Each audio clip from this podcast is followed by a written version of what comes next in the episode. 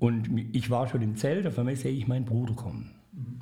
Auch seine Partnerin war dabei und ich habe die Hand hingehalten, hat er die Hand weggeschlagen weißt, und ging auf die Bühne rauf. Okay. Hat dem Veranstalter das Mikrofon weggenommen mhm. und legt los.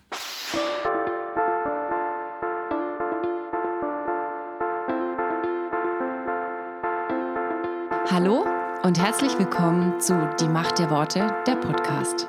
Authentisch, praktisch, gut. Und jetzt viel Spaß mit der neuen Folge.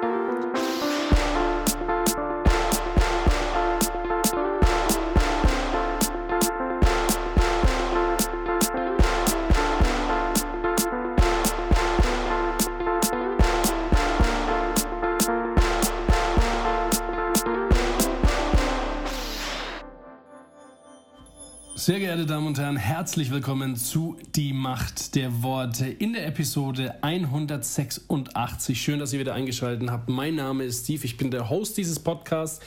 Und für alle die, die jetzt neu hier in diesem Podcast zugeschaltet haben oder diesen Podcast neu entdeckt haben, dieser Podcast lebt von vier Kategorien, manchmal fünf, wenn es um Musik geht oder wenn wir Musiker haben, deren Musik wir vorstellen. Aber wir sprechen über die Bibel, wir sprechen über lustige Sachen von Christen über Beziehungen, Liebe und so weiter und so fort. Und dann haben wir Special Guests. Und vielleicht bist du einer, der, den es interessiert, was mit dem Bibelraucher eigentlich ähm, passiert. Über YouTube gab es ein Video seines Halbbruders, der Wilhelm bezichtigt äh, der Lüge und dass das alles erstunken und erlogen ist.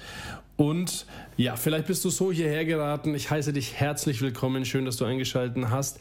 Wenn dich das mit Wilhelm interessiert und der ganze andere Vorlauf, diese äh, ersten, na, was sind es, 35 Minuten, vielleicht 40 Minuten, ähm, nicht ganz so interessieren, dann kann ich dir empfehlen, spul bis zu ungefähr 20 Minuten zum Ende hin. Dann hast du Wilhelm Bunz. Was ich dir aber empfehlen kann, ist, diesen Podcast ganz zu hören. Da ich würde sagen, er schon was Schönes ist. Eine schöne christliche Podcast-Show, die Spaß macht und in der auch die Zeit sehr schnell vergeht, wenn man ihn anhört. Genau. Ähm, ja, für alle, die jetzt eben hier neu sind oder vielleicht es auch noch nicht gemacht haben, man kann diesen Podcast abonnieren. Das heißt, äh, du bekommst wöchentlich immer wieder eine Benachrichtigung, beziehungsweise dein Podcast-Catcher, so heißt es, ähm, lädt automatisch die neuesten Episoden herunter. Kannst du natürlich jederzeit wieder stoppen. Und was mir wirklich helfen würde, wäre, wenn ihr über Spotify und aber auch über Apple, falls ihr das über Apple Podcast hört, mir fünf Sterne gibt und eine Bewertung schreibt. Bei Spotify wird die Sichtbarkeit dadurch sehr, sehr viel höher, wenn das schon alleine ich würde jetzt mal sagen, fünf Leute machen würden. Also wenn du dich angesprochen fühlst, das über Spotify hörst, gib doch diesem Podcast mal fünf Sterne und helfe ihm ein bisschen in die äh, sichtbarere Sichtbarkeit. genau. Ähm, ja, zu dem ganzen Thema äh, mit Wilhelm Bunz. Ich habe mir das jetzt so überlegt, ähm, dass wir das so machen, dass ich eine Episode ausstrahle und dann nach dieser Episode dann in der nächsten oder folgenden Episode was darauf sage.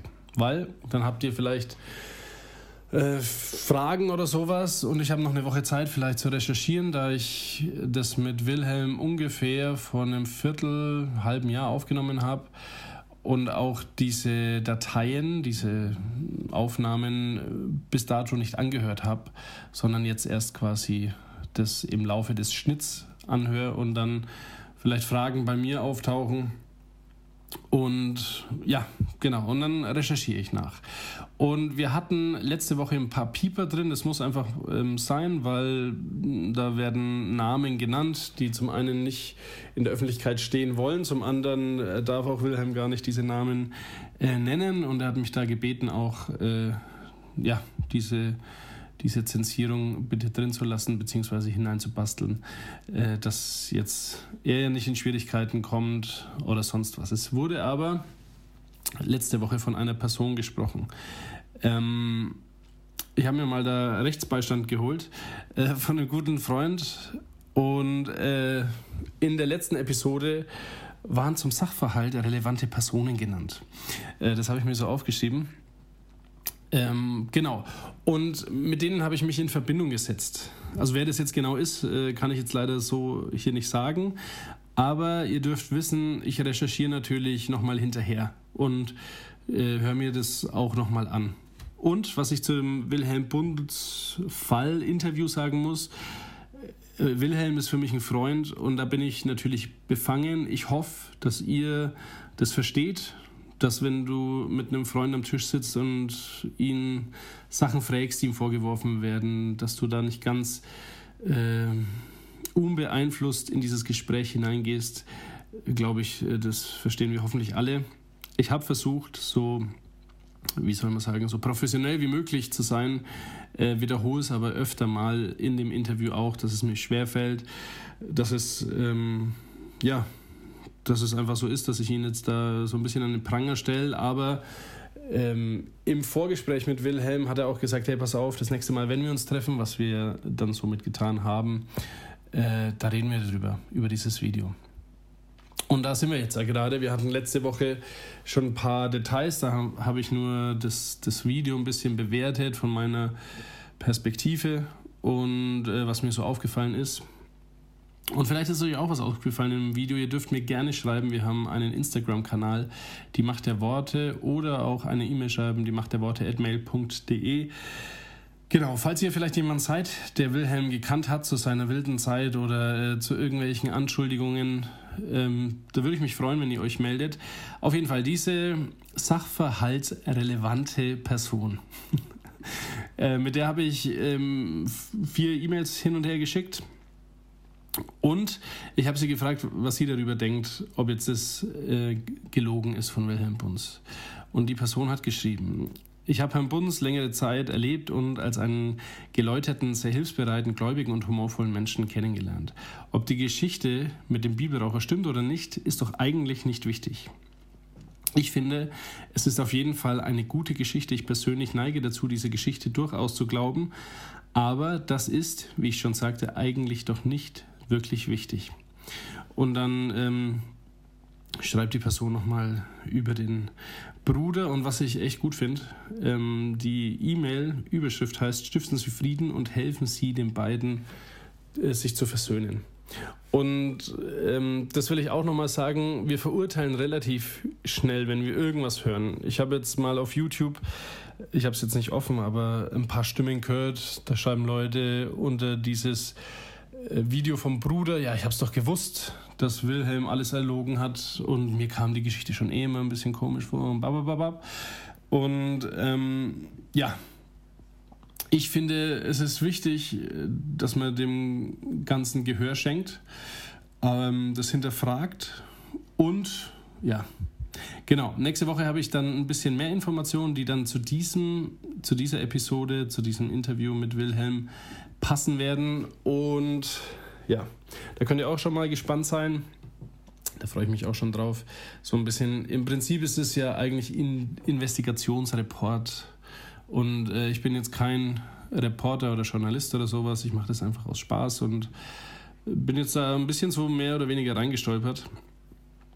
Und ich hoffe einfach, dass ihr ja da was mitnehmen könnt. Zum einen wünsche ich mir natürlich, dass wir Leute nicht verurteilen, ähm, wo wir die ganze Geschichte nicht kennen. Es gab jetzt in der Öffentlichkeit, nicht christlichen Bereich, viele äh, Fälle, da wo die Personen verurteilt wurden von Leuten, also nicht vom Gericht, sondern von Leuten und ihr, ihr Ansehen quasi in der Öffentlichkeit verloren haben. Was nicht rechtens ist. Und ich finde auch als Christ sollte man äh, dem Ganzen in Liebe begegnen. Natürlich, wenn es nicht passt, ähm, muss man das ansprechen. Aber ich finde, solange da nichts bewiesen ist, und wahrscheinlich werden wir das auch nicht mit diesem Podcast in irgendeiner Art und Weise beweisen. Wir geben nur Einblicke in eben die Ansichten von Wilhelm Bunz und seinem Bruder Dietmar Bunz, der dieses YouTube-Video äh, veröffentlicht hat. Genau. Und ja, jetzt wünsche ich euch einfach viel Spaß mit der Episode 186 von Die Macht der Worte. Vergesst bitte nicht zu abonnieren. Vergesst nicht, äh, fünf Sterne zu geben. Gottes Segen euch. Die Macht der Worte. Dein Wort öffnet mir die Augen. Dein Wort ist Kraft. Dein Wort und meine Seele wird gesund. Dein Wort gibt Trost. Dein Wort ist ein Licht auf meinem Weg. Letzte Woche habe ich euch ja mit einem Witz entlassen und wir haben vorher noch gedacht, einen Witz zu erklären ist echt äh, nervig. Und ich musste dir den erklären. ich habe aber trotzdem noch gelacht, ja. Höflicherweise. Ja, ja. Okay, aber ähm, wir sind jetzt weiter bei der Einheit mit Christus und jetzt äh, geht es um ein interessantes Thema und zwar, wenn man das so aufschreibt, ist Christus, äh, ist Christus in der Mitte. Darf ich sagen, das Thema, oder willst du das noch ein bisschen aus? Darfst du ganz sagen, ja. Also du in Christus. Ah, okay, Christus in dir. Ich habe quasi nur geschrieben, du in Christus in dir. okay. Also weil dann Christus quasi zweimal ah, verwendet ah, werden kann. Sehr cool. Ach Mensch, das sollte ich als äh, so Predigtitel mal haben. Das ja. ist gut. Fragt du mich in bitte Christus an. in dir. Ich mag euch. Wow. mache euch Logos. Wow, ja, sehr geil. gut, äh, Tim, erzähl mal, du in Christus und Christus in dir. Ja, also wir reden ja über Einheit mit Christus und mhm. Einheit mit Christus hat eben diese zwei Aspekte. Zum einen, dass wir in Christus sind und zum anderen, dass Christus in uns ist. Und ich finde äh, ein interessantes ähm, Beispiel, das es nochmal darstellt, ist, wenn du ähm, im Meer jetzt fischen gehen würdest, Steve, mhm. ähm, und du, du bist ja so ein alter Fischer. Ja, ja, du kennst dich damit ja mega aus. Und jetzt, ähm, da du jetzt so talentiert im Fischen bist, nimmst du keine Angel mit, sondern einen Wassereimer, weil du denkst, Mensch, oder einen ganz normalen Eimer halt. Mhm. Ähm, du fängst die einfach im Eimer drin. Ja. Das heißt, du fährst jetzt raus aufs Meer, ähm, du nimmst diesen Eimer und du wirfst ihn jetzt einfach mal ins Meer rein mhm. und jetzt sinkt dieser Eimer eben nach unten und du probierst Fische zu fangen. Ja. So sobald dieser Eimer dann also im Meer untergegangen ist, das sind zwei Sachen wahr von diesem Eimer, oder? Ja. Der Eimer ist voll mit Wasser. Mhm. Also der Ei Wasser ist im Eimer, kann man sagen. Mhm. Und der Eimer ist im Wasser. Richtig. Und beides ist wahr. Und äh, ich finde, es ist ein schönes Bild, das das illustriert, dass auch beides für uns wahr ist, dass wir in Christus sind und dass Christus in uns ist. Mhm. Ähm, genauso wie dieser Eimer, der ja voll ist. Und ähm, und es sind zwei Sachen, du in Christus und Christus in dir, die beide wahr sind und Einheit mit Christus, aber nicht verwechselt werden dürfen. Ich glaube, dass es ganz wichtig ist, dass wir diese zwei Dinge ein bisschen auseinanderhalten. Und darüber ähm, mag ich äh, kurz nochmal reden. Ähm, ein Theologe namens Benema, ähm, der sagt, Einheit mit Christus impliziert das Teilen in wer er ist, das ist unsere Identität und das Werden, wie er ist, das ist unsere Transformation. Mhm. Und ich glaube eben, dass dieses Teilen, wer er ist, ähm, unsere Identität, das ist dieses in Christus sein. Mhm. Also wir sind Christus und haben so seine Identität. Ja. Und es ist auch sicher und, und dieses, dass Christus in uns ist, das ist unsere Transformation. Also er lebt in uns und verändert uns so, so immer mehr und immer mehr. Also so diese zwei Aspekte. Ich stelle es ähm, in meiner Predigtreihe mit einem Gurkenglas dar. Das wunderschön ist, dass wer das mal anhören will, kann das gerne mal auf deinem Podcast machen. Ja. Eurem Podcast FEG Herzog. Ja, ja äh, genau. FEG Herzog, ja. Wie heißt Sanftmut, ne? Sanftmut 1 und 2? Äh, das glaube ich, heißt der Titel, glaube ich sogar. Ja, kann eigentlich fast nicht sein. Nein? Ja.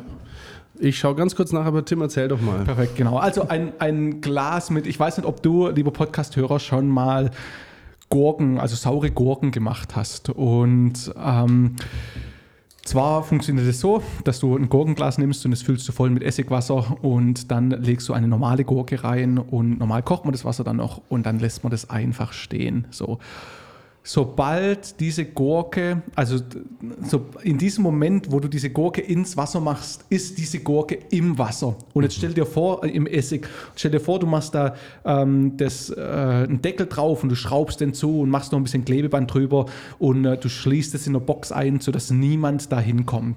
Mhm. Ähm, und jetzt ist also der Fall, dass diese Gurke im Glas ist und sie ist in diesem Glas sicher. Also niemand darf sie jetzt mehr rausnehmen. Mhm. Ähm, und ich nehme das immer wieder als Parallele zu in Christus. Wenn du in Christus bist, du bist sicher in Christus. Mhm. Nichts kann dich dann trennen von der Liebe Gottes. Ähm, so, was aber gleichzeitig auch wahr ist, ist, dass, ähm, dass es jetzt eine gewisse Zeit dauert, bis ähm, dieses Essig die Gurke so ganz durchdrungen hat, oder? Mhm. Ähm, und diese Gurke dann tatsächlich, eine, also sie ist jetzt im sauren Gurke-Glas, aber wenn du jetzt reinbeißen würdest, würde sie immer noch nach normaler Gurke schmecken. Ja. Umso länger diese Person in Christus, in, im Essigwasser ist, umso mehr hat, hat sie auch so durchzogen und umso mehr ähm, hat sie auch die Charakteristiken einer Essiggurke. Und ich glaube eben, dass das genau das Bild ist von dem, was wir haben, ähm, dass wir in Christus sind und in Christus sicher ähm, und dass wir, sobald wir in ihm sind, uns auch verändern. So. Darf ich dich was fragen? Ja, schieß mal das. Ähm, weil du sagst, umso länger, desto mehr äh, Christus in uns. Mhm. Ja, das ist eigentlich, also da hört eigentlich die Illustration auf, weil okay. ich glaube, dass Christus ganz und voll in uns ist. Ja. Ähm, auch wenn er vielleicht noch, also habt es parallel stehen. Christus mhm. ist ganz in dir, mhm. ähm, aber er hat vielleicht noch nicht jeden Bereich deines Lebens durchdrungen. Mhm. Also du liebst vielleicht noch nicht wie er, du, du bist vielleicht noch nicht geduldig wie er, etc. Mhm. Aber er ist trotzdem in dir. Ja, okay. Weil ich, ich merke so ein bisschen, manchmal, je älter ich werde, desto weniger Christusmäßig werde ich in manchen Bereichen. Hm. Also das klingt jetzt so, na, wisst ihr, hier authentischer Podcast. Aber man merkt es auch bei manchen äh, christlichen Leitern, dass es, ähm, also dass die dann äh, Affären anfangen oder sowas. Also, weil ich finde, das ist ja, also ich wünsche mir das, dass ich Jesus ähnlicher werde, aber ich merke, dass mein Fleisch, wenn wir da weiterreden in dem Tonus, dass es doch äh, manchmal kräftigen äh, Schub bekommt und äh, auch bei anderen Leuten. Weißt du, woran das liegen könnte? Also ist es dann so, dass dann wir als Gurke mal kurz aus dem Glas rausschauen und die Luft dann das, den Essig wieder rauszieht? Mhm. Also ich würde sagen, nein. Mhm. Ähm, du kommst aus diesem Glas nicht mehr raus. Ähm. Ich, genauso wie du aus Christus nicht mehr rauskommst, mhm. ähm, würde ich jetzt sagen. Ähm, vielleicht kommen da einfach dann immer mal wieder Dinge zu Licht, die immer schon da waren. Also okay. wenn, wenn du jetzt merkst, oh, da reagiere ich auf eine Art und Weise, dann glaube ich nicht, dass du jetzt ähm, da was Neues angeeignet hast, sondern dass da vielleicht eine Unsicherheit schon immer in dir drin war mhm. ähm, und sich das dann halt jetzt zeigt. Ähm, ich glaube, dass tatsächlich, also eine der, ähm, dass ja, vielleicht auch der Heilige Geist es ist, der immer mal wieder auch Sachen ans Licht bringt und mhm. ist auch gut, weil dann, also dann können wir sehen und dann mhm. Ähm, können wir auch was dagegen machen. Also, also auch wenn ich fremd gehe meiner Frau, dann mache ich schon immer geiler Bock. Wenn man so sagen darf. ja, also ähm, ja, natürlich gibt es Sünden, die unglaublich zerstörerisch sind, mhm. ähm, wie, wie Fremdgehen zum Beispiel, ähm, und die unglaublich viel kaputt machen. Ähm, aber natürlich glaube ich, dass äh, wenn jemand fremd geht, das kommt nicht von auf einmal. Und mhm. der war jetzt davor eine heilige, ganze, perfekte Person irgendwie und mhm. dann auf einmal ist was in ihm passiert, sondern da gehen ja oftmals Wochen und Monate und Jahre von äh, verschiedensten Sachen voraus irgendwie. Mhm. Genau. Ähm, aber lass mich da mal kurz weitermachen. Na klar. Ähm, also gerade nochmal, weil es ist ja schon auch ein ähm, kontroverses Statement irgendwie, wenn ich sage, wenn wir in Christus sind, dann sind wir in Christus und dann kommen wir da nicht mehr raus. Mhm. Ähm, ich mag mal 2. Korinther 5, Vers 17 vorlesen. Haben wir, glaube ich, schon mal ein paar, vor ein paar Wochen. 2. was? 2. Korinther? 2. Korinther 5, Vers 17. Ja, freilich, habe ich doch gesagt. Da heißt es, darum ist jemand in Christus, so ist er eine neue Kreatur. Das Alte ist vergangen, siehe, Neues ist geworden. Ähm, und ich gehe jetzt nochmal zu der äh, Gurke zurück. Mhm. Das ist jetzt ein bisschen ein anderes Bild. Ich weiß, ich vermische jetzt Bilder und das kann vielleicht verwirrend werden. Aber einfach nochmal ein neues Bild mit einer Essiggurke.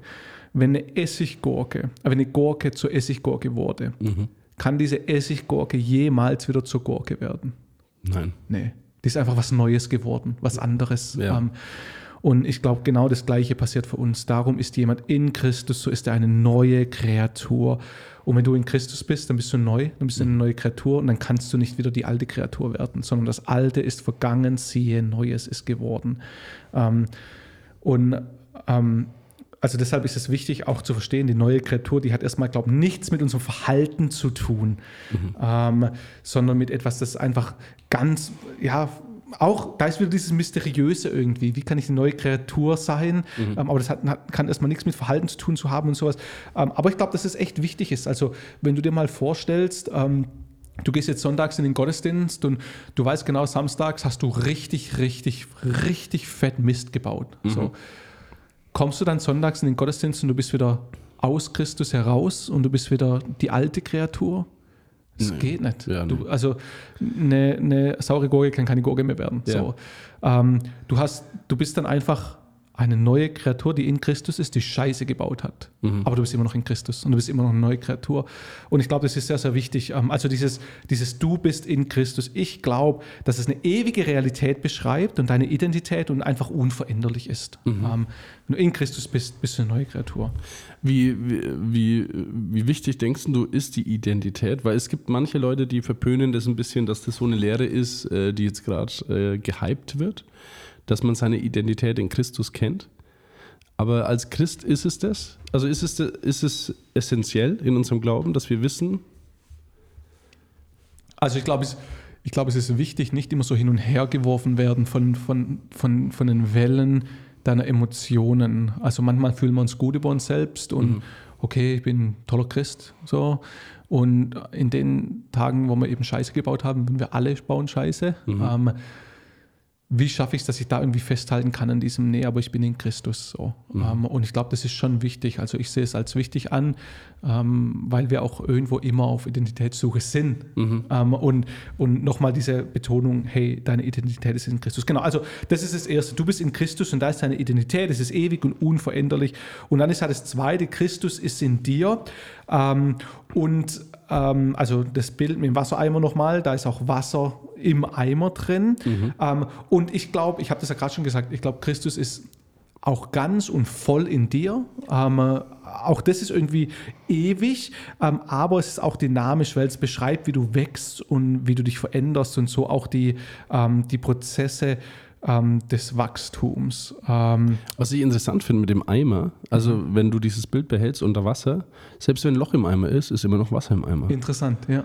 Das finde ich ja, äh, spannend. Ja. Und, und auch ist es so, dass der Eimer immer voll ist. Ich habe mir das tatsächlich von künstlicher Intelligenz ein Bild von meiner Predigt malen lassen. Okay. Und ich habe die künstliche Intelligenz gefragt, ähm, mal mir einen Eimer, der im Ozean versunken ist und voll mit Wasser ist. Mhm. Und äh, dann war das ein Eimer, der im Ozean versunken ist, aber oben so praktisch fünf Zentimeter noch Luft drin waren oder so. okay. Ähm, genau, also nochmal dieses, ähm, es gibt kein Halbvoll. Und da bin mhm. ich eben auch überzeugt davon, ähm, es gibt kein Halbvoll. Mhm. Mit, ich bin halbvoll mit Christus, ich bin halbvoll mit dem Heiligen Geist. Ja. Ähm, ich glaube, dass wir einfach voll, voll gefüllt sind. Ähm, genau. Ähm, also dieses, nochmal zurück zu diesem Christus in dir. Galater 4, Vers 19 heißt es, meine liebe Kinder, um die ich jetzt wiederum Geburtsschmerzen leide, bis Christus in euch Gestalt gewinnt. Also dieses Christus ist in euch mhm. und unser Ziel als Christen ist, dass Christus immer mehr Gestalt gewinnt. Mhm. Also dass er, dass, dass, dass wir das zeigen, dass er in uns ist, dass wir lieben, wie er lieben, dass wir geduldig sind, wie er geduldig sind. Im Prinzip ja auch die, die Früchte des Geistes. Das sind alles mhm. Charaktereigenschaften, die Jesus zur Fülle hat und der Heilige Geist eben auch ähm, in uns dann ähm, ähm, bringen will. Genau. Ähm, ich finde, es ist wichtig, dass wir die zwei Sachen auseinanderhalten, ähm, weil ähm, weil wir sonst oft eben sagen, Mensch, wenn ich nicht ganz gut genug bin oder mhm. nicht so lebe wie Christus, heißt es, dass ich dann noch in Christus bin. Mhm. Ähm, und, und dann fangen nämlich wieder diese Gewissensbissen an. Und ich mag immer wieder sagen, ja, du bist in Christus, auch wenn du Mist gebaut hast. Ähm, ein ähm, Pastorenkollege und Freund von mir, ähm, der hat vor einiger Zeit ein Kind adoptiert. Mhm. Ähm, und es war ein Kind äh, aus, äh, ich glaube aus Asien, ja, aus Asien haben sie das Kind. Und ähm, ganz, also hat ähm, Down-Syndrom, ähm, ganz schlimm auch und ähm, war dann im Kinderheim da alleine, ohne Eltern, ohne Hoffnung, ohne nichts. So. Mhm. Und, ähm, und die haben das Kind adoptiert ähm, und, und eines ist, also eines ist klar, dieses Mädchen ist bei denen absolut sicher. Die ist mhm. jetzt Tochter geworden von der Familie und die wird für immer Tochter sein. Die kann mal Mist bauen, mhm. ähm, die kann auch mal richtig Scheiße bauen, ähm, die wird immer geliebt sein und die wird immer Teil dieser Familie sein. Mhm. Ähm, und natürlich darf sie immer mehr lernen, was bedeutet es, Teil dieser Familie zu sein, was bedeutet es, ein Frisell zu sein in diesem Fall mhm. ähm, und was bedeutet es, dass mein Vater mich liebt. Und also alle die Dinge wird sie dazulernen über die Zeit. Ähm, aber wichtig ist, in diesem Lernprozess wird sie nie aus der Familie rausgeschmissen werden. Mhm. Ähm, und, und ich glaube, das ist so ein unglaublich also so, so, ein mächtiges, tolles Bild davon, wie das bei uns ist. Wenn wir in Christus sind, dann werden wir nie wieder rausgeschmissen werden, ja. glaube ich. Ähm, und ja, und daran können wir uns irgendwie festhalten. Ich glaube, dass viele Christen ähm, so ein ermüdetes Christsein haben, weil sie nach was, sich nach was sehnen, was sie eigentlich schon haben. Also, Also der verlorene Sohn, sein großer Bruder. Style. Genau, ja. ja. Ähm, genau, sie sehnen sich nach, was sie schon haben. Und, ähm, und irgendwie ist es doch erm, erm, ermüdend. Genau. Und, und deshalb bin ich so begeistert auch von dieser Lehre. Ähm, wir sind in Christus und wir sind in ihm sicher und wir sind in ihm eine neue Kreatur. Und lieber Podcasthörer, das mache ich einfach auch dir ähm, zusprechen. Ähm, genau. Genau, gut. Ähm, ich denke, das war's. Oder kommt noch eine Woche? Ja, kommt noch eine Woche? Ja, dann, falls ihr euch nicht äh, länger warten lassen wollt, Tims Stimme zu hören und seine Predigten, schaut doch nochmal rein beim Podcast FEG Herzo. Bis nächste Woche. Die Macht der Worte. Michael und Steve und ihre fünf Minuten. Du, Steve, Gebet ist ja viel mehr, als dass man jetzt äh, über, mit Gott spricht. Amen. Vor allen Dingen, also wenn man öffentlich betet. Weil Gerade zu Allianz ist- Gebetswochen und ja, sowas. Zu, zu Hause ist ja auch egal. Aber nee, aber das ist doch auch eine total gute Gelegenheit, Leuten Botschaften zu übermitteln und die hören alle zu. Und sagen noch Amen am Schluss. Ja. Das Ja, hast du da mal Das Beispiele, Michi? klasse. Nee, ja, zum Beispiel, dass man halt irgendwie, also fangen wir mal ganz einfach an. Man kann zum Beispiel sagen, ja, lass doch die Menschheit erkennen, dass das auch die Irrlehre ist in den Großkirchen und dass sie in Freikirchen kommen. Oder bekehr auch unsere äh, noch nicht Geschwister aus der katholischen Kirche. Genau, genau.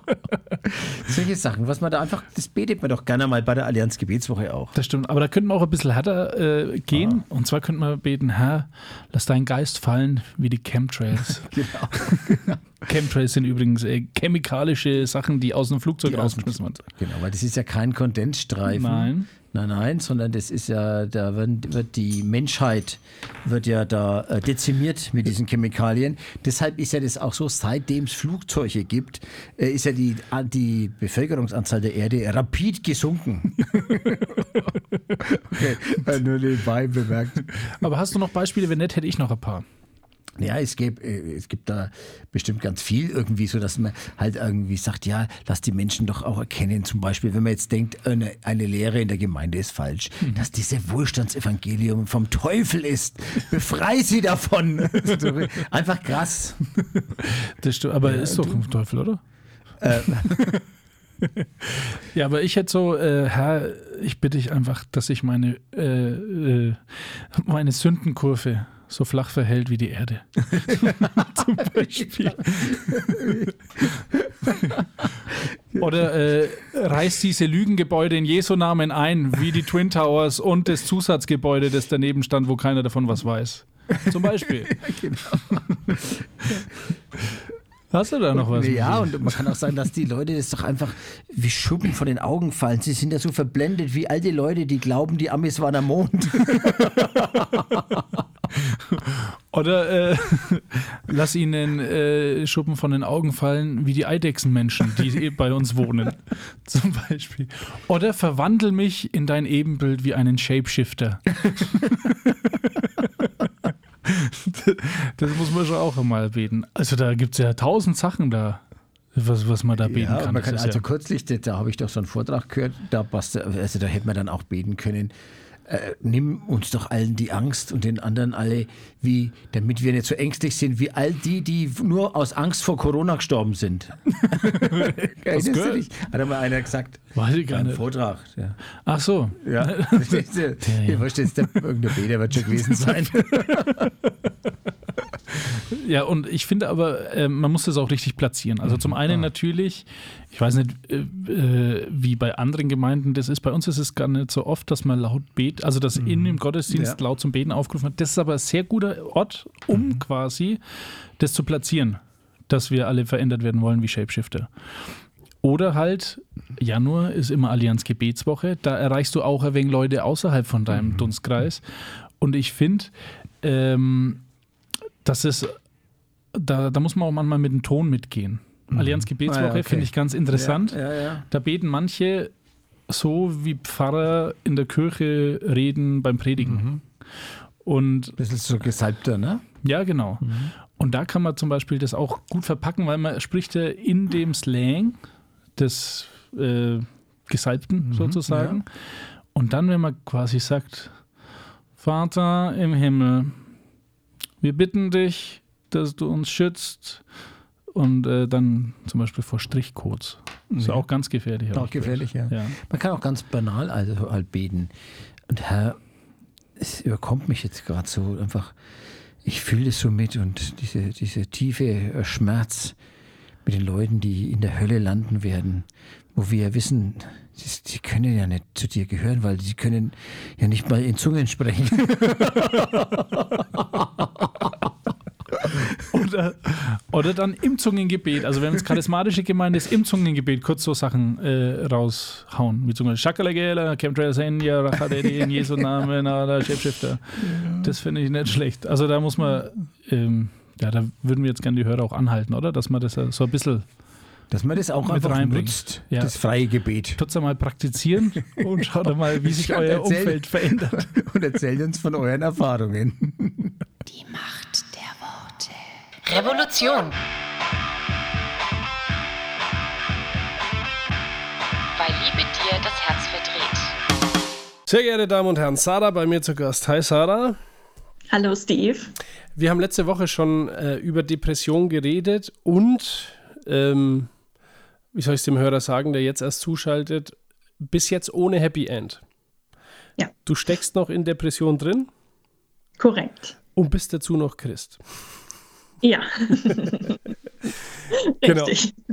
Also ich habe letzte Woche schon von meiner Ignoranz erzählt äh, oder meine ignoranten Fragen manchmal, die natürlich auch ein bisschen provokant sind. Aber äh, genau. Wir haben jetzt ja eine Woche Zeit gehabt, da haben wir ganz äh, wenig recherchiert eigentlich für uns, für diesen Zeitraum von einer Woche. Aber ähm, du hast mir gesagt, Sarah, 5,3 Millionen Menschen sind betroffen von Depressionen. Ja, das ist echt eine heftige Zahl. Und nur 35 Prozent davon suchen sich wirklich auch Hilfe. Also die anderen bleiben einfach allein. Ja. Ähm, jetzt habe ich hier auch noch eine äh, Statistikseite. Falls du mich nicht siehst, wir machen das über Skype, liebe Hörer. Ähm, wunder dich nicht, Sarah. Äh, Mhm. Siehst du mich? Nein, oder? Doch. Ich sehe dich. Sehr schön.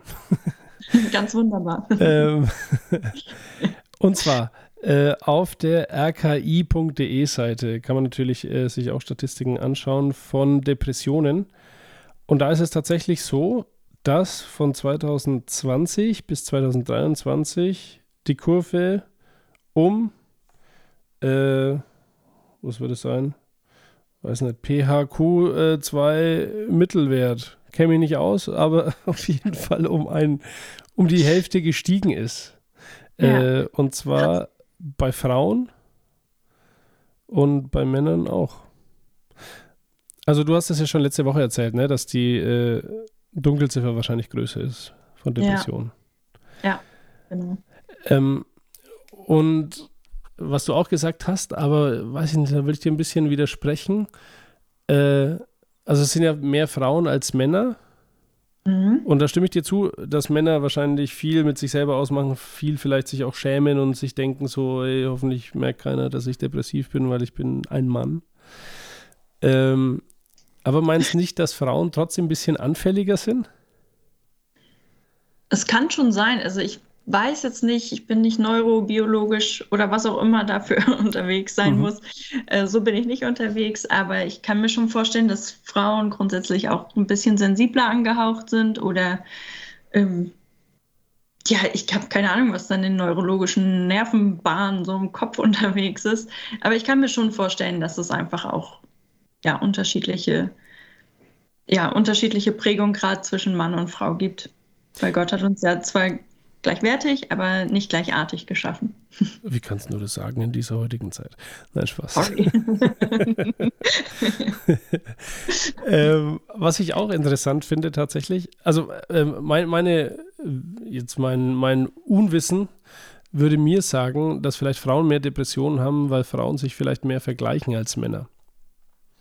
Bin, weiß ich nicht. Ja, gut. Ich bin halt mein ganzes Leben Frau. Und kann daher nur sagen, dass ich mich schon oft verglichen habe. Also gerade als Kind, so das setze ich auch immer ein bisschen als Ursprung meiner Depression vor allem auch voraus, Mhm. dass ich in der Schule sehr stark ähm, gemobbt wurde und dadurch einfach auch viel, ja, gerade in der, in der Teenagerzeit versucht habe, reinzupassen und dann eben versucht habe, so einen perfekten, super Weg zu gehen und nach der Schule Abitur, was ich dann abgebrochen habe, mhm. aber dann in den ja, in Berufsausbildung und Berufswerdegang und so. Also das habe ich alles versucht, irgendwie mehr oder weniger perfekt und leistungsorientiert hinzubekommen, bis das dann halt nicht mehr ging durch die Panikattacken. Mhm. Okay. Ja, äh, bei mir ist, glaube ich, weiß ich gar nicht, ob ich mich vergleiche äh, oder verglichen habe früher. Also ich weiß, früher war ich derjenige, der ähm, äh, dominiert hat. Also ich war quasi das Alpha-Tier sozusagen. Die Menschen haben sich mit dir verglichen. Ja, das weiß ich nicht. Äh, ich denke nicht, aber es wäre auch wahrscheinlich nicht so cool gewesen damals. Ähm, was man aber äh, auch sieht aus der rki.de Homepage, ist, äh, dass der Schulabschluss entscheidend auch ist. Was ich interessant finde. Und zwar haben Leute, die einen Bildungsabschluss, also einen höheren Bildungsabschluss haben, weniger Depression tatsächlich als die mit niedrigem Schulabschluss. Oh, krass. Das hätte ich genau andersrum gedacht, eigentlich. Weil du meinst, also, die Klugen sind zu verkopft. Ja, tatsächlich ist jetzt sehr simpel gedacht. ähm, aber ich würde schon sagen, ich habe immer sehr danach gestrebt, Leistung zu erbringen. Und mhm. das, also so dieser, dieser Leistungsdruck ist ja auch an Gymnasien einfach extrem hoch. Also heute ja noch mehr als damals. Mhm. Und ich kann mir eigentlich vorstellen, dass das auch mit dazu beiträgt. Aber wir haben ja hier Zahlen, die das Gegenteil belegen. Das stimmt. Jetzt wäre noch interessant natürlich, äh, wie das in andere Länder ausschaut, weil, also Skandinavien, mhm. meine Frau ist ja Skandinavierin, die sind ja, ja. vom Schulabschluss äh, auch so hoch wie Gymnasium oder sowas, aber da ist dieser Leistungsdruck gar nicht da. Aber das äh, bearbeiten wir mal nächste Woche, bevor wir euch jetzt da langweilen mit langen Pausen oder Nachschauen. Ähm, ja, äh, du hast gesagt, äh, dass du eben 2017 diese Panikattacke hattest. Das ging aber schon sieben Jahre lang. Äh, Gerade off Mike hast du gesagt, dass es wichtig ist, sich professionelle Hilfe zu holen aber mhm. die es so schnell wie professionelle Hilfe für mein Knie. Wir haben ja vorher schon gesagt, äh, mein Knie ist ein bisschen kaputt. Äh, man wartet bei Depressionen noch länger. Also da kennst du dich ja aus. Wie, wie ist das, ja. wenn, wenn ich jetzt, also wie, wie, wie check ich überhaupt, dass ich Depressionen habe und was mache ich dann? Also, wie andere das checken, dass sie Depressionen haben, weiß ich jetzt nicht. Ich glaube, das ist auch sehr individuell. Bei mir war es halt durch die Panikattacken, dass ich wirklich nichts mehr machen konnte und wirklich auch nicht mehr aus dem Haus gehen konnte. Und ich bin einfach jeden Tag in die Notfallsprechstunde bei meinem Hausarzt gegangen mhm. und habe den die Ohren voll gejammert. Und allein dieser Gang zum Hausarzt war für mich eine Katastrophe. Weil, wie gesagt, ne, also aus dem Haus gehen war gar nicht meins in der Zeit. Ja. Ähm, und der, da habe ich das noch gar nicht geschnallt, dass irgendwas psychisch mit mir nicht stimmt. Aber irgendwann guckte er mich an und sagte, Sie haben eine manifeste Angststörung. Gab mir dann einen Zettel mit Therapeuten, die ich anrufen kann. Und dann ging das Telefonieren los, was auch extrem viel Kraft gekostet hat. Also auch jeder, der Depressionen hat, weiß, wie schwer das ist, überhaupt sich mal morgens einen Kaffee zu machen. Also mhm. das kostet einfach die ganze Kraft des Tages. Und ja, dann habe ich aber angefangen. Da hat mir mein Leistungsdruck sehr geholfen, dass ich einfach da auch wieder rauskommen wollte. Mhm. Und dann, wenn man überhaupt jemanden am Telefon gekriegt hat bei den Therapeuten, dann war das Wartezeit, also Warteliste, wenn man Glück hatte überhaupt, dann ein Jahr, anderthalb Jahre. Und das war echt mühsam. Also vor allem so aussichtslos, weil jetzt geht es mir schlecht. Mhm. Jetzt habe ich vielleicht sogar Suizidgedanken und ich in einem Jahr oder in anderthalb Jahren ist es dann zu spät. Also ich brauche jetzt Hilfe. Und so saß ich dann einfach wieder und wieder und wieder bei meinem Hausarzt. Und irgendwann hat er dann bei meinem Psychiater, also heute ist es mein Psychiater, ähm, beim Psychiater angerufen und hat mich da irgendwie reinbuxiert. Ich habe ehrlich gesagt auch keine Ahnung mehr, wie er das gemacht hat, aber ich weiß noch, dass der vor mir saß und mit dem telefoniert hat, während ich noch in diesem Behandlungszimmer saß. Okay. Und dann ging das plötzlich, dass ich am nächsten Morgen um 7 Uhr, ich weiß nicht, ob das schon offiziell geöffnet war, aber da hatte ich dann einen Termin. Und genau, also da ist wirklich meine Empfehlung die erste Anlaufstelle der Hausarzt, weil irgendwann kennt er dich und irgendwann weiß der, okay, die sitzt hier schon wieder. Und dann weiß der, welche Schritte einzuleiten sind. Okay, aber du hast jetzt gesagt eineinhalb Jahre, ne? Das ist ja, ja. Also wie, wenn du sagst, du, man hat vielleicht Suizidgedanken, ähm, dann ist es ja ewig, bis du da, äh, also äh, ist die Wartezeit echt, also ich kann es mir gar nicht vorstellen, aber ist die echt so lang? Ja, die ist wirklich sehr lang. Also ich habe Glück gehabt, kann man so sagen. Oder wenn man, also ich als Christ sagt man jetzt, das war kein Glück, sondern da wurde ich ganz wunderbar geführt. Sehr gut erzogen. Ähm, genau.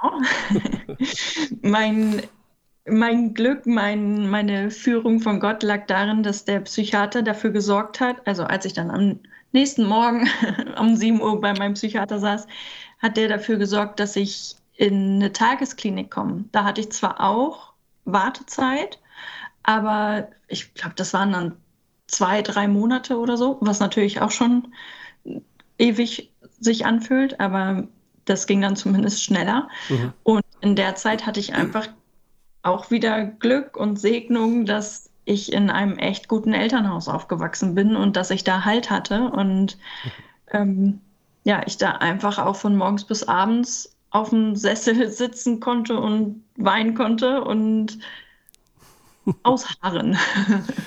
okay. Ähm, ja, ist ja auch wichtig eigentlich, sich, also klar, professionelle Hilfe zu suchen, aber jetzt zum Beispiel mit diesen Telefonaten oder sowas, ne? Mhm. Ähm, hast du die immer selber gemacht oder hast du irgendwann gesagt, ey, was weiß ich, Bruder, Schwester, Mama, Papa, könnt ihr bitte mal kurz anrufen, weil, also heute habe ich die Kraft nicht? Ja, also ich habe die Telefonate mit den Therapeuten selber geführt, aber ich weiß, dass bei der Tagesklinik damals auch meine große Schwester einmal ein bisschen Druck gemacht hat und mhm. da angerufen hat. Was genau in dem Telefonat passiert ist, weiß ich nicht, aber ich weiß, dass ich danach relativ zeitnah einen Platz gekriegt habe. Okay, ja. Ähm, jetzt für mich, ich weiß es nicht, ne? Ähm, ich habe dir auch schon erzählt, oder für den Hörer auch, äh, meine Tochter ist heute ein bisschen krank, die hat einen Wachstums, Wachstumsschub. Und da merke ich richtig, äh, wenn die quengelt, wie mich es langweilt. Also, das ist jetzt eher äh, Real Talk sozusagen. Die weint, äh, die hat Schmerzen und ich denke mir, stell dich nicht so an. Ja. Ähm, kam dir das auch entgegen, dass irgendwer gesagt hat, ey, pass auf, reiß dich halt ein bisschen zusammen, ess ein bisschen mehr Zucker, dass wegen die Glückshormone mehr spielen oder sowas und bildest dir vielleicht nicht ein? Mm. Jetzt, wo ich so drüber nachdenke, ist, haben mir eigentlich gar keine Menschen gesagt, stell dich nicht so an. Es war eher ich selber. Okay. Also ich habe mir echt großen Druck gemacht und ähm, später, als ich dann gelernt habe, okay, man kann das durch Denkweisen verändern, so, also da habe ich gedacht, jetzt kann ich noch nicht mal richtig denken und habe mir solche Vorwürfe echt gemacht. Aber mein Umfeld, ich glaube, das lag auch daran, dass wir in meiner Umgebung einfach alle nicht so sehr mit psychischen Erkrankungen was zu tun hatten. Also das war halt ein, das ging uns nichts an. Mhm. Und so wusste auch keiner jetzt, was mit mir los ist. Und ich habe halt einfach gelitten wie ein Hund. Mhm. Und da war gar nicht mehr die, die Rede von stell dich nicht so an, sondern da war klar, da muss was passieren, weil ich so ja gar nicht mehr alltagstauglich war. Okay. Wie, wie hat es dann ausgesehen, dieses Leiden wie ein Hund? Ähm, also es war sehr psychosomatisch am Anfang, dass ich, ja, wie gesagt, nicht richtig schlafen konnte. Ich glaube, das habe ich letzte Folge schon mal angesprochen. Mhm. Nicht schlafen konnte. Ich hatte Rückenschmerzen. Ich hatte, mir war übel. Ich mochte nicht essen, weil ich Angst hatte zu ersticken in der Zeit. Und ähm, das, also das war körperlich eine extrem anstrengende Zeit. Und ich habe die ganze Zeit gedacht, ich werde verrückt oder was passiert jetzt mit mir oder also Todesängste waren da. Es fühlte sich wirklich an, wie als würde mein Körper in sich zusammenfallen und einfach, also ich habe gedacht, ich schaffe das nicht. Also das war echt krass und an manchen Tagen konnte ich nur atmen. Atmen okay. und da sein. Mhm. Krass. Ähm, wie du dann in diese Tagesklinik gekommen bist. Mhm. Äh, wie hat das denn ausgeschaut? Also, ja, wie, wie kann ich mir das vorstellen? Ähm, also die Tagesklinik, das hat mir erstmal geholfen, wieder Struktur in meinen Tag zu bekommen, mhm. weil da konnte ich dann hingehen und ich wusste, ich schaffe es von mir zu Hause dahin und da wird mir geholfen. Also selbst wenn ich da zusammenbreche, selbst wenn mir da irgendwas passiert, da ist Hilfe. Also ich war da auch an ein Krankenhaus angebunden, das ging dann. Und da gab es einfach Gesprächstherapie ganz viel. Da wurde man körperlich untersucht, mhm. sodass ich dann einfach für mich auch wusste, okay, organisch ist nichts. Also du denkst dir die ganze Zeit, du hast irgendwelche Krankheiten, aber es ist halt in Anführungszeichen gesagt nur deine Psyche, nur dein Kopf, der dir dann einen Streich spielt. Mhm. Und was mir da, was eine Riesenbereicherung war, war waren die Mitpatienten. Einfach zu sehen, dass andere das auch haben, dass andere auch so leiden und dass da Ärzte sind, die darauf spezialisiert sind, einem da zu helfen, die einem zuhören und wo man einfach mal zur Ruhe kommen kann, auch mal lange Zeit auch mal Leerlauf hatte und ja, mal spazieren gehen konnte mit den Mitpatienten und einem Arzt dabei oder so. Also das einfach so ein bisschen wieder Struktur und ein bisschen Gesellschaft und Leben reinzubekommen. Also ich habe lange gebetet, dass ich nicht in die Tagesklinik muss, aber im Nachhinein war das dann der größte Segen, dass ich dahin konnte. Also weil die Tagespflege für dich nochmal so ein Schritt nach unten gewesen wäre oder demütiger? Ja, genau. Also das war also das, das war ein Thema, das ging für mich eigentlich gar nicht. Wie gesagt, das war nicht in meinem Umfeld jetzt groß bekannt. Das war halt einfach immer fern von uns und ich, ich wollte damit nichts zu tun haben. Ich fand dieses Wort Depression auszusprechen schon ganz hart. Also da wollte ich mich gar nicht mit identifizieren mhm. und musste das dann halt lernen. Und das war dann so ein Tagesklinik, okay, jetzt das da gehst du hin, weil du Depression und Panikstörung hast. Also das war so ein Eingeständnis, was ich dann für mich gemacht habe. Die Macht. Aus der Sicht, aus, aus der Sicht. Aus der Sicht und mit den Worten von. Aus der Sicht und mit den Worten von. Wilhelm Bunz, bei mir zu Gast immer noch. Wilhelm. Hey, grüß dich. Wir, wir haben letzte Woche angefangen, über dein äh, über das Video deines Bruders zu sprechen, das es auf YouTube gibt, mit dem Titel Bunst der Bibelraucher Wahrheit. Und wir haben schon ein bisschen was gehört und es soll jetzt nicht dreckige Wäsche waschen sein, aber irgendwie hast du gesagt, es muss ja ein Statement geben. Und das haben wir hier. Wir haben letzte Woche die Hörer verlassen mit, dass du deine Schwester Anneliese in, in der Schweiz kennengelernt hast und dann hast du erfahren, du hast noch fünf weitere Geschwister. Genau. Wie ging es da denn weiter? Ähm, dann starb einer, einer von diesen Geschwistern starb an Krebs. Mhm. Der Uli, der starb. Und dann habe ich denen alle, dann habe ich denen alle geschrieben, so äh, Beileid und so weiter, weil ich kannte ihn ja nicht. Mhm. Herzliches Beileid und so weiter. Und dann, und dann haben wir gesagt, komm, komm, jetzt machen wir mal ein Familientreffen. Dass die, die, die anderen Geschwister mich auch mal kennenlernen. Ja. Und da sind wir im April runtergefahren und da war eine alte Frau dabei, eine alte Frau. Annie hieß sie. Mhm. Mit ihrem Mann Fritz. Und wir sind beim Essen. Und dann stellt sich die Frau vor, ich bin die Schwester deiner Mutter. Mhm. Du, mir hast ja der Schaltern ausgekriegt, ja. Und dann, und dann sagt sie, weißt du, weißt du, weißt du, Helmele, Helmele, weißt du, wie das damals war? Und dann sage ich, ich weiß nur, mein, äh, mein Vater hat immer gesagt, es wäre besser, du wärst im Straußergraben verreckt. Mhm. Sagte, du warst nie im Straußergraben, nie. Mhm. Meine Schwester hatte ich ausgesetzt auf dem Feld. Okay. Zeitzeuge. Mhm. Jetzt pass auf, und als mein Vater starb, ich habe immer wieder zu meinem Vater gesagt, erzähl mir doch mal ein bisschen was von damals. Mhm. Und er sagte immer wieder, tut mir leid, ich kann darüber nicht, ich kann darüber nicht reden. Ich kann es nicht. Und, als, und als mein Vater starb, dann hat meine Stiefmutter, also am Dietmar seine Mutter, hat gesagt, du hast immer wieder der Vater gefragt, wie war es, komm, ich erzähl dir ein bisschen was. Du hast dich gewundert, du hast dich immer wieder gewundert, warum, warum ich zu euch von der ersten Ehe so reserviert war. Ja. Ich habe wirklich alles getan, aber irgendwie war da ein Widerstand. Und jetzt sage ich dir, warum ich einen Widerstand hatte. Weißt du, hat sie gesagt, bevor dein Vater, Helme, bevor dein Vater mit deiner Mutter verheiratet war, war er mit mir schon verlobt. Und weil dein Vater nicht gläubig war, konnte ich ihn nicht heiraten. Okay. Und als ich gehört habe, dass dein Vater die Frau geheiratet hat, die kommt aus der Landwirtschaft raus, bin ich aufs Feld hinausgegangen.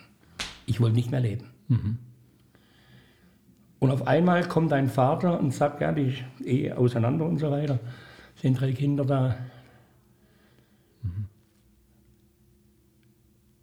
Habe ich ja gesagt. Aber ich soll die Kinder großziehen von der Frau, die mir den Wilhelm weggenommen hat. Weißt du, kann, kannst du es nachvollziehen, Ja. was, da, was da für Emotionen im Spiel waren? Was ich auch mitgekriegt habe, weißt du, und das, das weiß der Dietmar alles nicht. Meine leibliche Mutter hatte Verbot, uns jemals wieder zu sehen. Gerichtlich, gerichtlich. Ja. Weißt du, was am Dietmar seine Mama gemacht hat? Die hat die beiden ältesten, meine ältesten Schwestern genommen und hat sich einmal im Monat getroffen mit meiner Mutter in der Friedrichsau, dass sie ihre Mädel sehen kann. Okay. Die war so eine herzensgute Frau, weißt du? Seine Mutter, so eine herzensgute Frau, weißt du? Und sie hat mir auch viel erzählt von damals, Ja. weißt du? Okay. Okay. Interessant. Ich glaube, es wird noch interessanter. Ähm, gut, jetzt kommen wir mal zum Video. Vorher war es ja nur die Beschreibung, die wir jetzt besprochen haben. Gab es auch schon 15 Minuten, äh, die man füllen konnte. Also wie gesagt, äh, wer sich das Video anschauen will, kann es machen. Ähm, ja, man sieht einen Bruder da sitzen mit einem Foto von einem Vater. Und er erzählt, dass er im Kirchheimer Tagblatt oder irgendwie sowas äh, dich gesehen hat, gelesen hat, okay, der Wilhelm kommt, hat sich dann das Buch von einer Schwester besorgt und hat es, ich glaube, er hat gesagt, in einem Tag durchgelesen. Und äh, war erstaunt oder auch, ich glaube, erzürnt aufgebracht, was auch immer, was das äh, für eine Lügengeschichte ist. Das interpretiere Hat er ich- nicht erzählt, dass er in Kirchheim dabei war? Doch, das kommt jetzt Dass er gleich. da war? Das kommt gleich, ja. Ah ja, okay. Das kommt gleich. Okay. Genau. Aber, aber das kommt, können wir gleich jetzt eigentlich machen. Und zwar hat er gesagt, er ist dann da nach Kirchheim gegangen und dann äh, hat er vor den Leuten eine Gemeinde da, hat er dich Ja, so ein aus Zelt, war ein Zelt, ja, ja. oder ein Zelt, äh, dich ausgerufen und quasi dich konfrontiert mit, dass das Lügen sind, was du da erzählst. Glaube ich, so habe ich es verstanden. Aber du darfst das gerne Also- erzählen, wie du es erlebt hast. Da waren zwei Tage Kirchheim. Einmal für die Jugend, das war in der großen Kirche, waren um die 800 junge Leute da. Und dann gab es noch das Zelt. Ja. Und, und nachmittags sollte ich im Zelt sprechen. Und ich war schon im Zelt, auf einmal sehe ich meinen Bruder kommen. Mit einer ganzen Gallon Frauen dabei. Weil am Backwand hat mehrere Frauen, okay. Achso.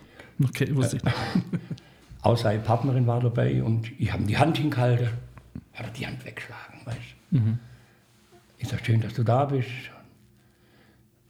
Mich, mich böse angeschaut und die Hand weggeschlagen und ging auf die Bühne rauf.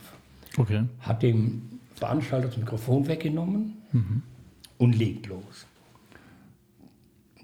Mein Bruder ist ein Verbrecher, ist ein Lügner. Wie, könnt ihr solche Menschen einladen? Ihr taugt ja alle nichts. Und hat losgewettert. Und der Veranstalter, der wollte ihm das Mikrofon wegnehmen. Sag, la, lass ihm das Mikrofon, der braucht das gerade. Ja. Lass, lass ihm sein Herzle Luft machen. Ja.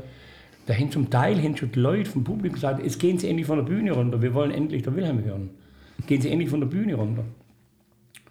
Und als ich, und als ich dann, und als ich dann, äh, als, er, als er dann fertig war, dann ist er hinausgelaufen und blieb vor mir stehen. Du Verbrecher! Und dann ging er. Okay. Also da war er tatsächlich da, also wusste er von dem Buch. Ja. Schon damals. Schon lang bevor er das Video wahrscheinlich rausgebracht hat. Wann war denn Kirchheim? Weißt du das noch? Das war 2020, glaube ich. 20, okay. Da können wir schon. Also, glaube ich. Ich weiß ja nicht mehr ganz genau. okay. Ähm, ja, wie war das für dich? Also, du kriegst ja da eigentlich von einem Familienmitglied. äh, In, in Franken sagt man äh, drummer watschen. Äh, verbale. Eine Goschner. Sagt man- Sagt ein Schwäbischer. Genau. Verbal. Ja. ja, ja, ja. Wie war das? Also, Du, ich habe innerlich gebetet. Das ist das, das, ist das was ich vorhin erklärt habe, wenn es Ja. blubbert. Ja. Wenn es blubbert. okay. Wenn Ja. es blubbert. Weißt äh, äh, mein Naturell sagt hoch und verreisen. Mhm. Den Typ. Ja. Aber ihn hat, als was kam, sei, du musst mir das ganz ruhig machen. Ich weiß nicht, was heute Nachmittag noch sein wird. Aber äh, ich lege es in deine Hände, du weißt, du weißt wie es richtig ist. Und als er weg war, dann hat der Veranstalter mir ein Mikrofon gegeben. Der hat gedacht, das klappt jetzt nicht mehr heute. Und dann bin ich hoch. Das hat er selber, genauso wie es im Buch beschrieben ist. Wir sind eine, eine total kaputte Familie. Total kaputt. Und der Nachmittag war sowas von gesegnet. Ja. Weißt du, ich, ich darf mich nicht, ich, ich habe mir damals gedacht, ich darf mich jetzt nicht auf die Schiene begeben. Ich habe über meinen Bruder gar nicht mehr geredet. So, sondern wir haben, wir haben darüber geredet, über Vergebung. Weißt du, äh, äh, äh, ich, ich, ich sag's mal überspitzt. Da meine ich, jetzt hätte mein Bruder damit. Ja. Wenn der Teufel meint, er muss was zerstören, können wir Gotteskinder ihm Jesus vorhalten. Weißt du, weißt du äh, äh, äh, äh, wir müssen immer nur dem Teufel mal klar machen, wie seine Zukunft aussieht. Ja. Weißt Da hat mich vor kurzem auch jemand gefragt, ne, weißt, und, dann, und, und dann sagt er, ja, wie gehst du damit um? Dann sage ich, weißt, ich mache so, so wie es in der Bibel steht. Ich gebe dem Teufel das, was ihm zusteht. Und das kriegt er von mir jeden Tag. Ja. Ich gebe dem Teufel, was ihm zusteht. Und die Bibel sagt, gib dem Teufel keinen Raum. Ja. Und er kann er haben, so viel er will. Und weißt du, und von daher, von daher, er wusste von Anfang an, pass auf, die, die ganze Familie wusste es.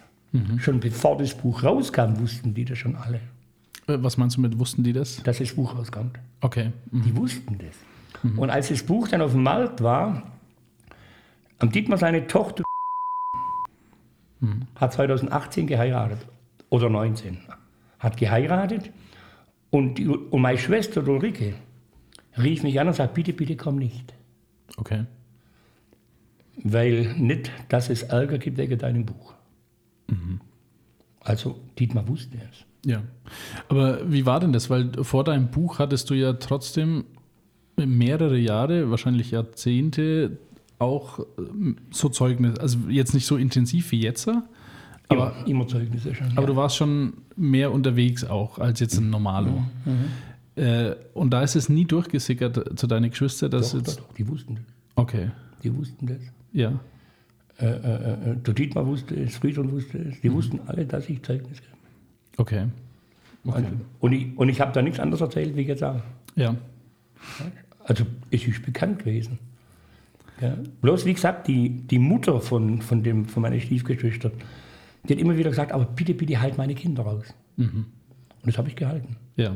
Jetzt geht's nicht mehr. Ja. Weil der Dietmar das aufgestoßen hat, weißt Ja, das ist dann die Frage, ne? weil ähm, dein Bruder ja auch sagt, dein Halbbruder, äh, dass die, die und die Schwester, ich glaube drei Stück sind oder zwei, bin mir nicht ganz sicher, äh, mit dahinter stehen. Die sind da hier, die zeigen dich an und sowas. Jetzt, äh, jetzt war da meine Frage, wie ich ja gestern Abend gehört habe, dass, ich weiß jetzt nicht, wie du das jetzt wieder benannt hast, aber dass du, du dir nichts mehr äh, zu Schulden kommen lassen darfst.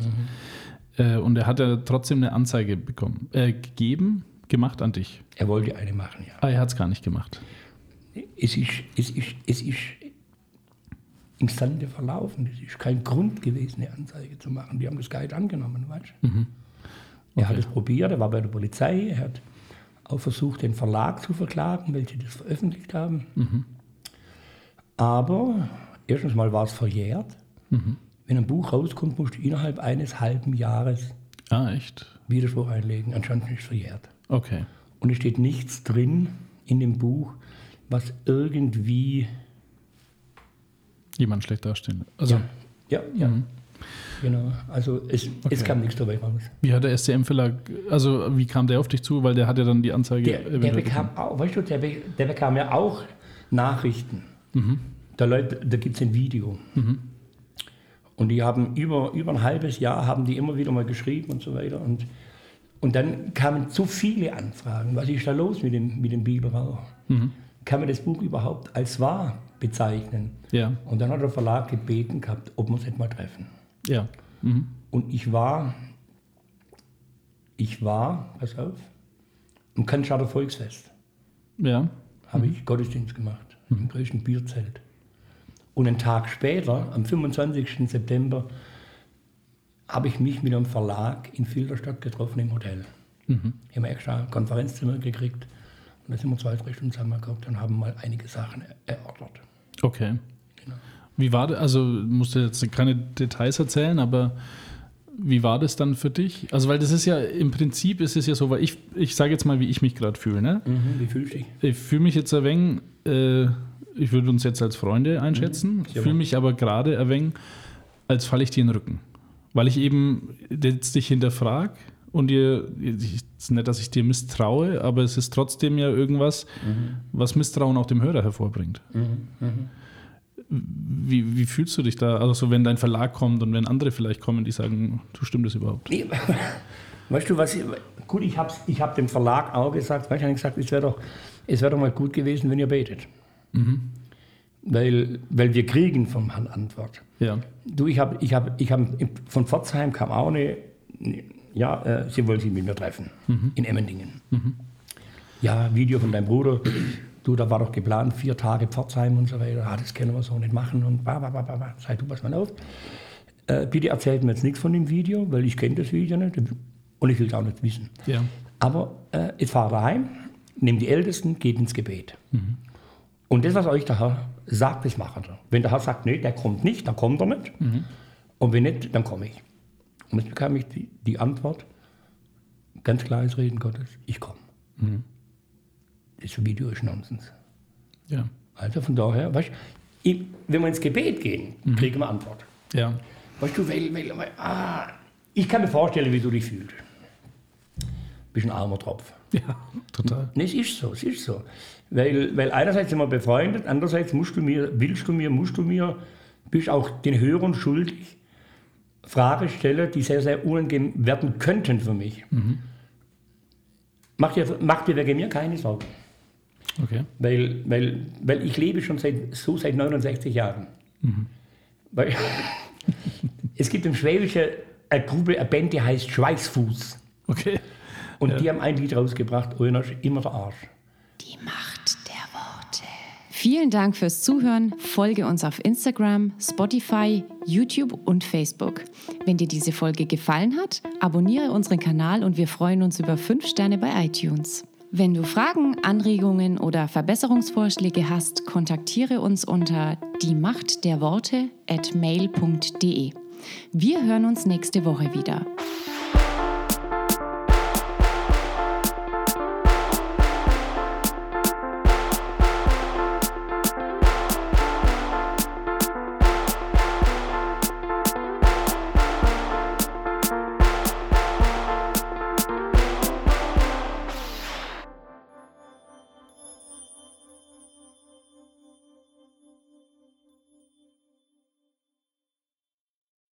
Schon, schon bei meinen Gerichtsverhandlungen äh, musste ich manche, manche, manche Protokolle korrigieren, weil es nicht stimmt.